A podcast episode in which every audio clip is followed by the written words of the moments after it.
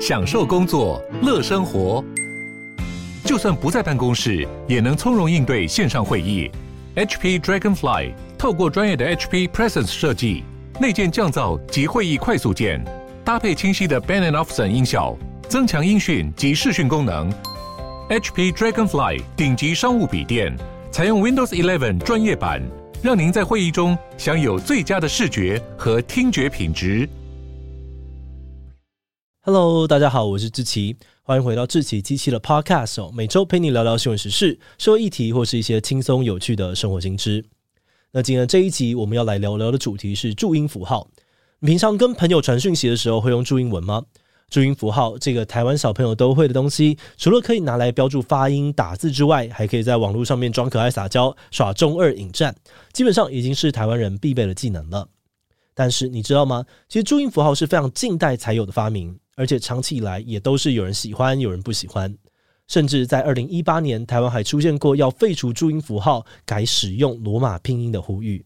诶，为什么全世界只有台湾在用注音符号？注音符号到底是怎么来的？为什么会有人想要废除注音符号呢？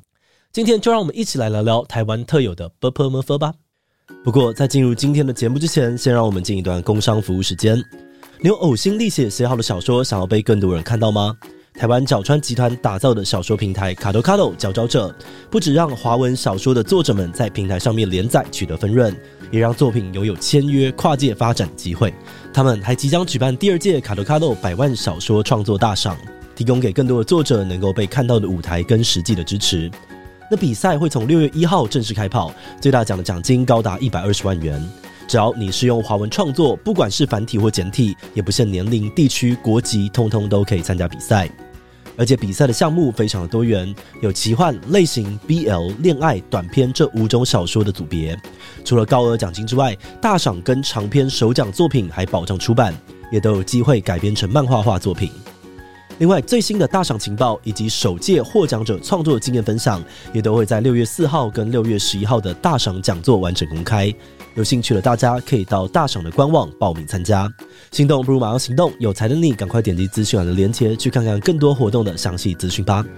好的，那今天的工商服务时间就到这边，我们就开始进入节目的正题吧。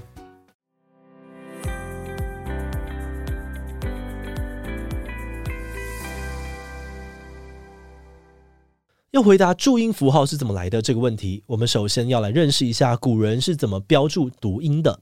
现在你可能很难想象，在没有录音设备的古代，要在书上标注一个字怎么读，其实是非常困难的事情。一个最常见的做法呢，就是用文字去形容发音的长短、快慢，或是舌头该放在哪个位置、嘴巴要张多大等等。但是这种被称作是譬况法的方法，就是譬喻的譬、情况的况，那实在是太抽象了。所以又有呢所谓的读弱法和是指音法，也就是去寻找类似或相同发音的字。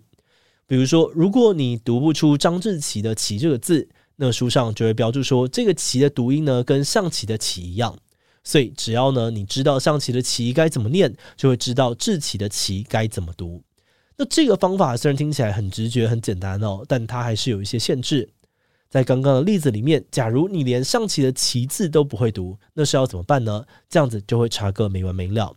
所以到了魏晋南北朝时期，民间就开始流行一种更系统化的反切法。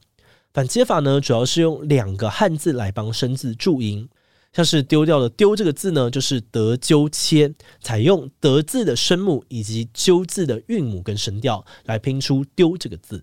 那这种反切法呢，后来被广为流传哦，甚至现在某些港澳地区的字典还会使用反切来标注发音。那有些中文系的学生呢，也会用古按切的内梗，优雅的表达情绪，也就是古的声母歌，再加上按的韵母安，还有四声声调，比如歌安，懂的人就懂哦，我就不说了。好的，那既然有了相对好用的反切法，后来又为什么会出现注音符号呢？答案可能让你有点意想不到，注音符号诞生呢，竟然是为了要救国。因为其实呢，前面我们提到那些方法，虽然各自都有些问题，但大致上面来说还算堪用。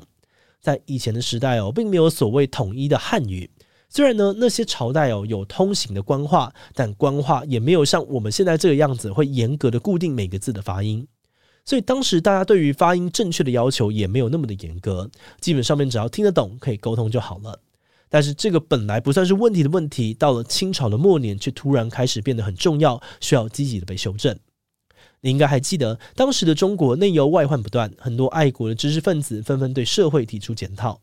有些人就觉得，中国的国力之所以那么弱，其中一个问题就是因为没有统一国语。导致各个地区的人在沟通方面出现障碍，教育也不能够普及。所以他们主张，如果政府能够制定全国统一的语言文字，让全民都能够读书受教育，那中国的国力就有机会变强。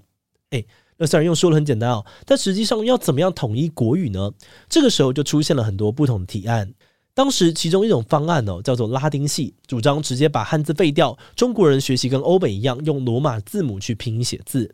嗯，那我们现在听到这种把汉字废掉的主张，应该会觉得蛮疯狂的。不过，这个方案其实在当时声势浩大哦，支持者包含你在历史课呢都听过的陈独秀啊、蔡元培、毛泽东等等的重要人物。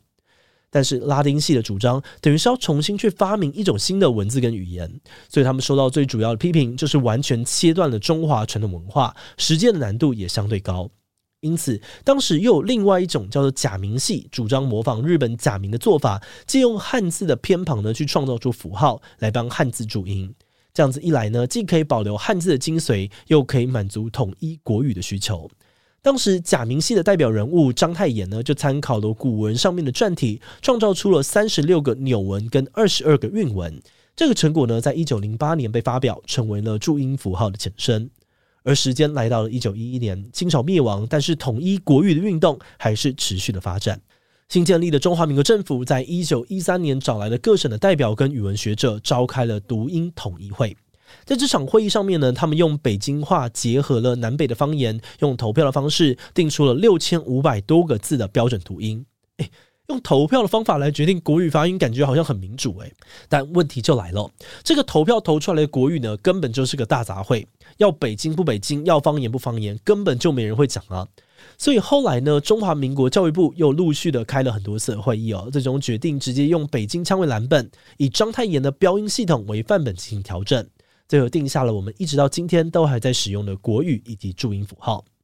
接着，时间来到了一九四九年，注音符号跟着国民党政府撤退，来到台湾。但是同一时间建立的中华人民共和国又决定要发明自己的标音系统。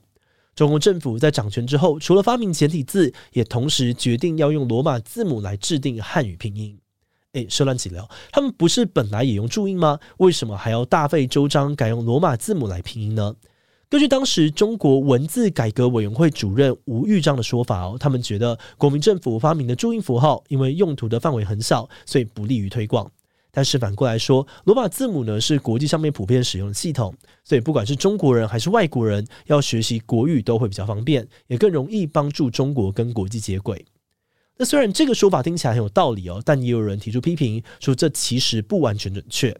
批评者举例，就是日语啊跟韩语也都不使用罗马拼音，但这两个国家的国际化程度并没有比较低，外国人要学这两种语言，好像也不至于太困难哦。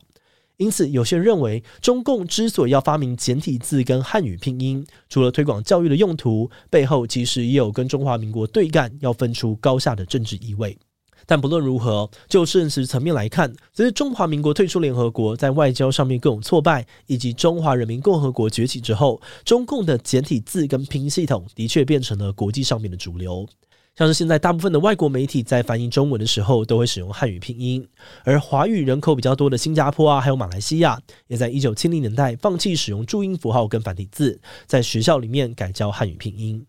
因此，你可以说，现在全世界只剩下台湾在用注音符号了。那因为这个样子，有些人就会好奇哦，为什么台湾不跟着世界的脚步改用罗马拼音呢？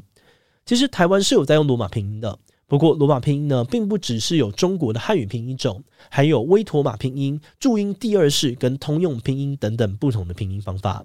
那台湾早期因为没有特别的规定，所以地名的翻译呢，通常都是依照各地的习惯去翻，有些甚至也不用汉语，会直接用台语或其他的母语发音去翻。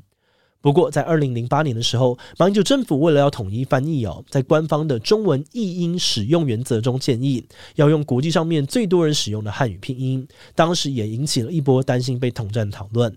但是译音使用原则呢，并没有强制力，只是给大家参考使用。所以呢，就导致了有些地方会跟进使用汉语拼音，但是有些地方像是台南啊、高雄等等的县市，还是继续使用原本的通用拼音去翻译。另外，除了第一名翻译的争议之外呢，在二零一八年的时候，民进党立委叶宜津也曾经提出废除注音符号的政见。他觉得呢，注音符号没有什么用哦，台湾人应该要学好罗马拼音，才能够帮助孩子跟国际接轨。那这个政见在当时呢，也引起了蛮大的讨论。所以，注音符号到底该不该废除呢？反对废除注音符号的人认为，哦，注音是汉字本位，比较适合只是阅读。再来呢，即使都是这个罗马字母，但是在不同的语系拼读啊，跟拼写的规则都不一样。改用罗马拼音之后呢，学中文的外国人反而容易因为自己的母语影响而发音错误。那还不如用最接近中文发音的注音符号就好。而至于支持废除注音的人呢，则认为使用拼音可以降低外国人学习中文的门槛。参考中国啊、新加坡、马来西亚等等地方，都会看到汉语拼音让学习变得更简单。好的，那除了这些比较偏向语言学的观点之外，其实多数民众更在意的，应该还是注音背后两岸关系的议题。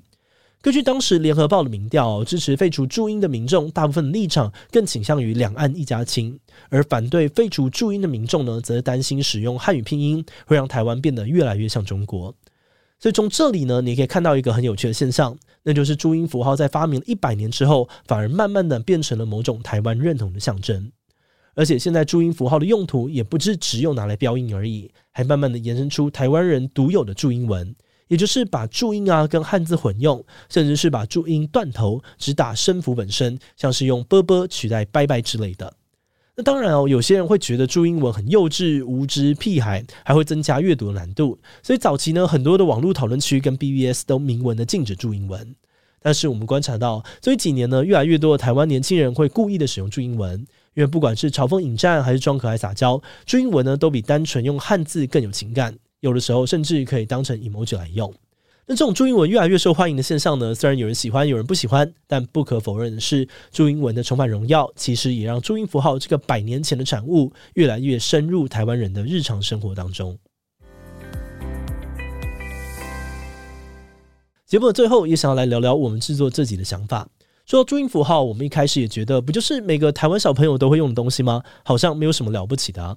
不过在深入研究之后，才发现它背后原来牵涉到这么多复杂的问题。此外呢，我们也看到很多学者提到，语言文字并不存在一个完美的标准，它就是一个约定俗成的东西而已。所以，到底要用拼音还是注音，简体字还是繁体字，很多时候也不单纯的是因为哪个比较好用，而是会牵涉到你想要认同哪一方。就像当初哦，假名系的注音符号之所以可以打败拉丁系，部分的原因是它保留了中华文化的特质，能够去帮助当时的人去抵抗西方文化的入侵。但是这种意涵呢，也会随着时间不停的变化。当时提出注音符号的人们，应该没有想到注音符号呢，在现代会变成年轻人爱用的注音文，甚至形成了一种台湾特色哦，跟中国的拼音做出了区隔。所以我们觉得，从语言文字的使用习惯改变，其实可以看出很多认同跟权力之间的拉扯。延伸去看台罗啊、原住民，甚至是新住民的语言文字也是一样，背后呢，也都有很多值得思考的议题。